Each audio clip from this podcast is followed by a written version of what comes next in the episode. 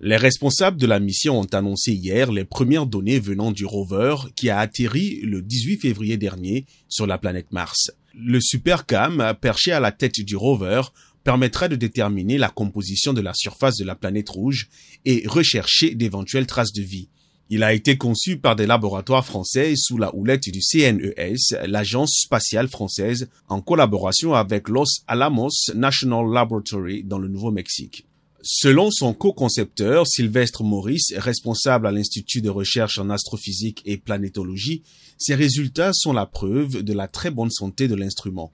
Une scientifique de la mission, Naomi Murdoch, a fait écouter des sons enregistrés pour la première fois sur Mars la NASA a déjà enregistré un premier enregistrement de vent martien peu après l'atterrissage. Cette fois, on a pu entendre le bruit de cliquetis de l'impact du laser de Supercam quand il frappe une roche. Présenté comme le couteau suisse de la mission, Supercam réunit cinq techniques de mesure, dont une caméra et un micro, pour étudier la géologie de Mars et aider à la sélection d'échantillons qui reviendront sur Terre pour analyse.